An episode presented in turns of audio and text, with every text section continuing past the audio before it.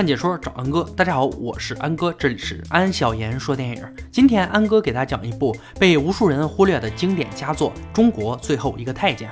废话不多说，让我们开始说电影吧。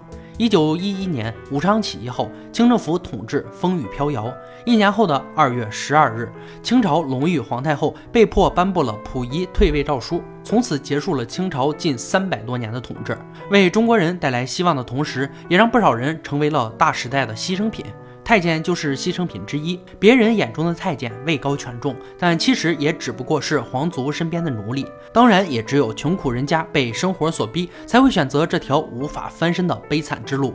宣统年间，有权的宦官见清朝大势已去，相继辞官回乡。小德张太监就是其中一位，牌面是少不了的。浩浩荡荡的轿子经过不少贫穷村庄，引起无数人的羡慕。这次停歇的村子是天津东柳木村。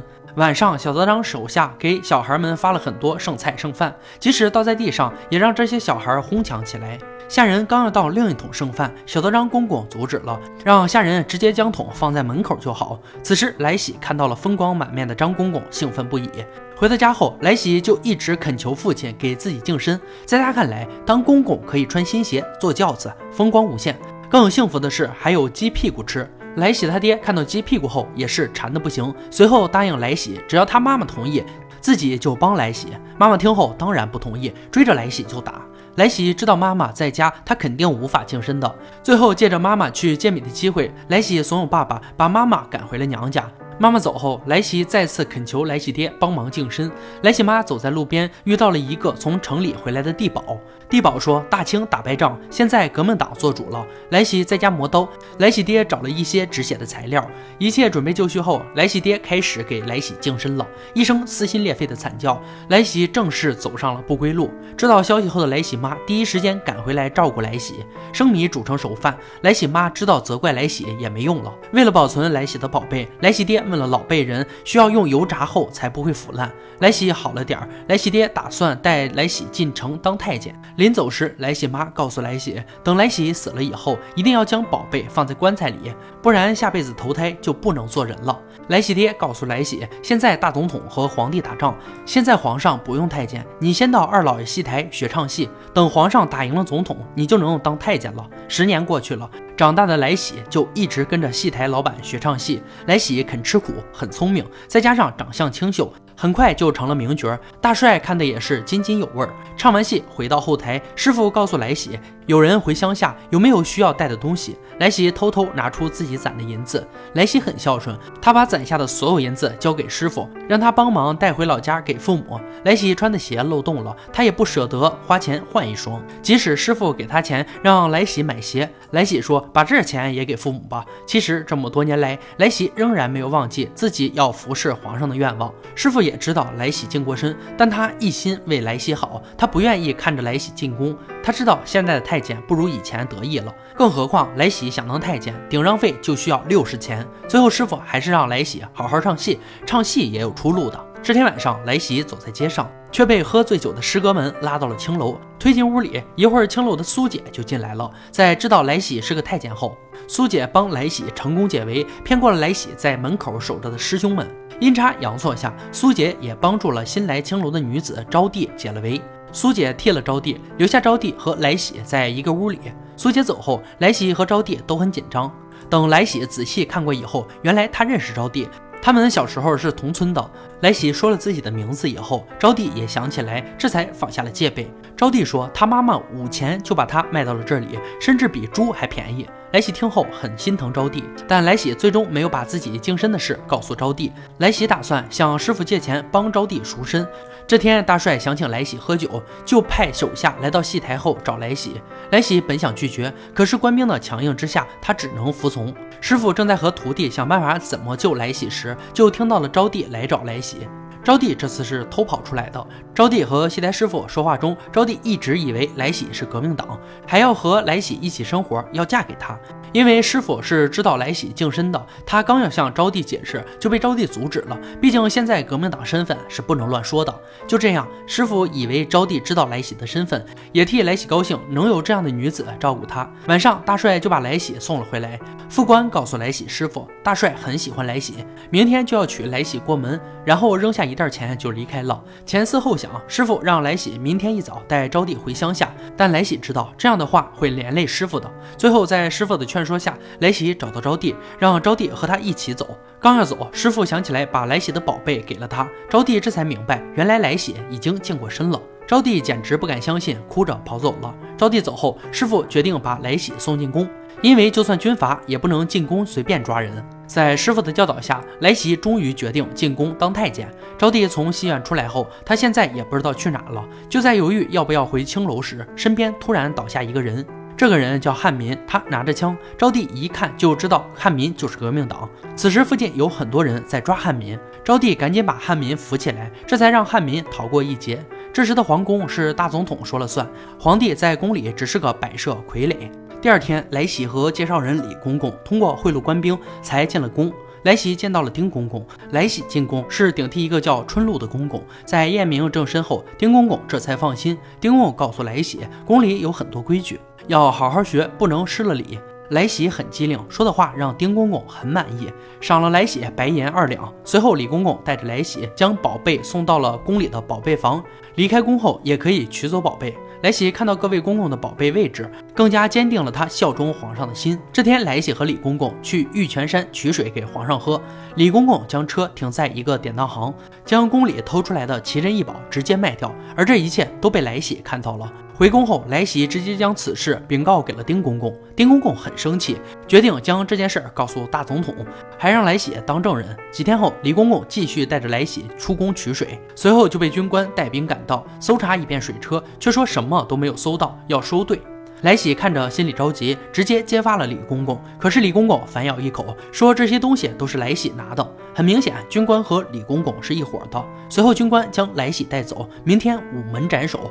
回到宫里，李公公命令手下打来喜二十大板。但比较幸运的是，因为皇上大婚，来喜这才逃过一劫。丁公公来看来喜了。原来十三宫的总管首领都串通一起卖掉宫廷里的宝贝，世风日下。现在丁公公也拿这些人没有办法，但是他决定等来喜伤好后，让来喜觐见皇上。丁公公安排来喜唱戏，在唱戏后要万言书觐见皇上。可这一切都被建福宫大火给打乱了。皇上下诏，所有宫里的人一个时辰内出宫。来喜赶紧跑到宝贝房找自己的宝贝，宝贝混乱一片，最后找到了宝贝。很多宫里人都不想离开皇宫，因为他们出宫后就真的不知道该去哪里了。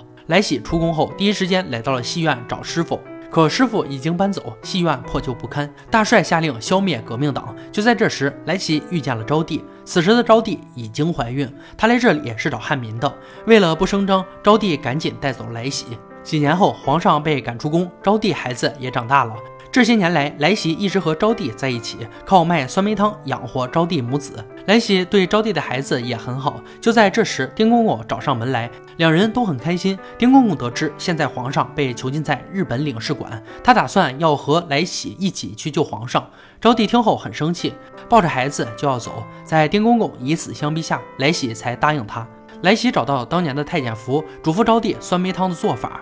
其实招娣不想离开来喜，虽然不能和来喜同房，但是招娣从心里还是很喜欢来喜的。来喜说，别人嘲笑自己无所谓，但是嘲笑招娣，他心里就会痛。孩子需要的是爹，而皇上需要的是太监。来喜从心里也是爱着招娣的，但他已经答应了丁公公去救皇上。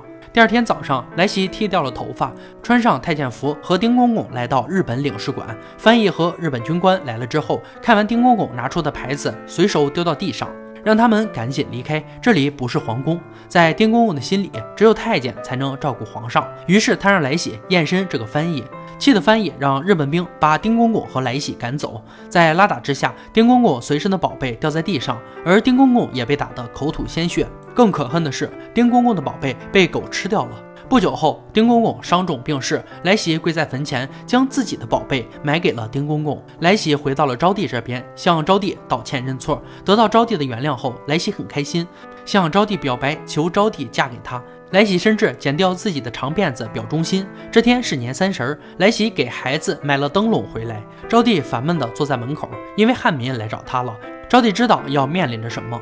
汉民很感谢来喜能照顾招娣母子俩。来喜知道汉民是革命党，也知道招娣仍然爱着汉民，因此他选择主动退出，让招娣母子跟着汉民走。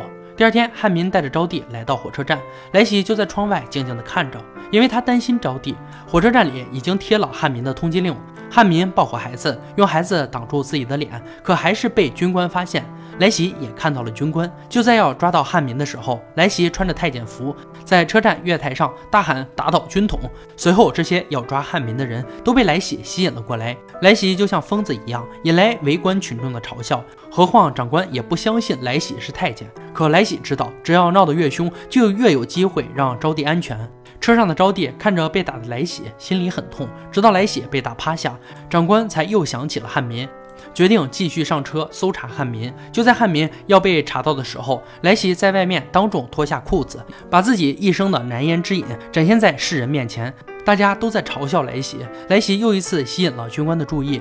他知道，就算拼上命，也要保护招娣的安全。那一刻，来喜用一个太监的身份，成为一个爱招娣、可以为招娣去死的形象。众人也向招娣丢东西，骂他下流卑鄙。一阵摧残过后，火车终于启动了。来喜看着远去的火车，露出了悲喜交加的表情。清冷的月台之上，一个在外人面前遭受嘲笑的太监趴在那里，蓦然回首，他惊喜地爬起来。招娣和孩子没有走，他选择了为他付出一切的男人。他爱的不是来喜的身体，而是这个人。来喜虽然从小净身，他是个太监，但他更是一个真正的男人。故事到这里就结束了。中国最后一个太监上映于一九八七年。这部电影里有很多大牌明星，有温碧霞、莫少聪、吴马、林正英、洪金宝、刘德华。可以看出，一九八七年的莫少聪要比刘德华还火。那年的华哥还在跑龙套呢。回过头来说说这部电影，这是一部寓意比较深厚的电影，也是一部揭发那个时代本性的电影。从豆瓣里看到一个网友对这部电影的评价。尴尬的时代，尴尬的中国，尴尬的社会，尴尬的人性，所有这些尴尬的现实，围绕着一个尴尬的人物展开，他就是来喜，中国最后一个太监。当一个人同时具备愚昧无知和天真善良这两个特点，那么几乎已经注定成为一个可怜的悲剧人物。更让人心酸的是，他从来不怕牺牲自己，不管是为了家人，为了他心爱的女人和她的丈夫。还是为了他从未谋面的皇上，这是一种无畏，不只是来自于爱，也是来自心底一种无力的卑微。好故事加好导演成就了经典，这样一个尴尬的故事，恐怕也只有香港才能拍得如此细腻真实，让人在大大的悲凉中竟还觉出小小的温情，却更让人悲从中来，手足无措。喜欢这部电影的，强烈推荐看看完整版。好了，今天解说就到这里吧。喜欢哥解说，别忘了关注我哦。看你说找安哥，我是安哥，欢迎大家订阅我的频道，每天都有精彩视频解说更新。我们下期再见。